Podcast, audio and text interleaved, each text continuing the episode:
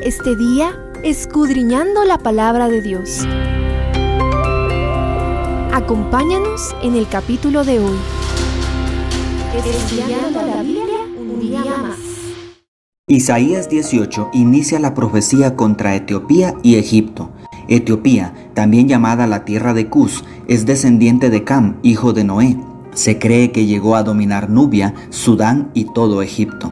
En estos dos capítulos, Etiopía y Egipto se consideran juntos. En los días de Isaías, después que Acaz compró la ayuda de Asiria para deshacerse de la alianza sirio-israelita en su contra, ahora Asiria estaba acabando con el territorio de Judá.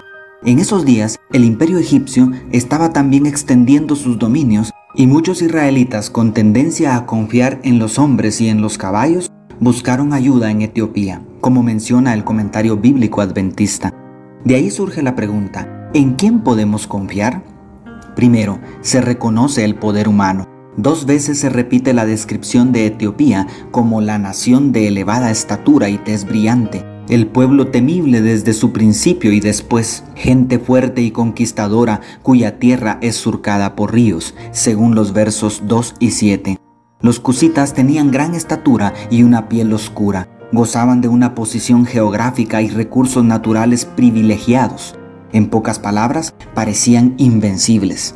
Ahora, también debemos reconocer que el hombre es capaz de grandes hazañas. Tiene habilidades creativas porque fue hecho a imagen y semejanza de Dios. A pesar de varios miles de años de degeneración por el pecado, todavía desconocemos gran parte del potencial que Dios colocó en él. Pero no olvidemos que toda la capacidad que posee le fue dada por Dios y tampoco ignoremos que sigue siendo una criatura con ciertas limitaciones. Segundo, el poder divino es superior. Los versículos 4 y 5 presentan a Dios contemplando de manera apacible y tranquila los grandes movimientos de las naciones para hacer cumplir su voluntad. El Creador puede verlo todo y lo mantiene bajo su control para impartir castigo o bendición según lo indique su infinita sabiduría y justicia. Para el Señor, la tierra es como un gran campo, y cuando una nación está madura para la destrucción, entonces envía sus mensajeros para cosecharla. Por así decirlo, Dios colocó dentro de nosotros un pedacito de sí mismo, y por eso ha habido líderes y naciones capaces de grandes cosas pero Él sigue siendo soberano, el Rey de Reyes y Señor de Señores. Si puedes elegir entre confiar en el poder humano y el poder divino, ¿cuál crees que es la elección más inteligente? Y tercero, el amor de Dios supera a su poder. El verso 7, después de profetizar la caída de Etiopía, pareciera profetizar la inclusión de esta nación como parte del reino mesiánico.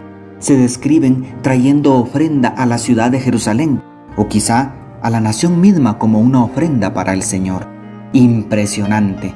Si además de poseer el poder para crear y destruir mundos, Dios es amor y siempre procura genuinamente nuestro bienestar, entonces, ¿dónde encontraremos a alguien más digno de confianza? Acercando más el texto bíblico a nuestra realidad, así como Asiria traicionó la confianza de Judá y así como Etiopía se quebró como un frágil bastón cuando decidieron confiar en ella, así podemos sufrir traición o desilusión cuando confiamos en el brazo humano.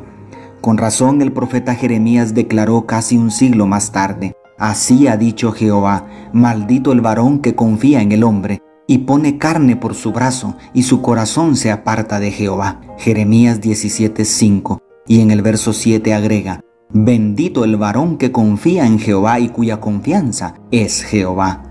Haz una decisión inteligente hoy. Decide confiar en Dios. Dios te bendiga. Tu pastor y amigo, Selvin Sosa.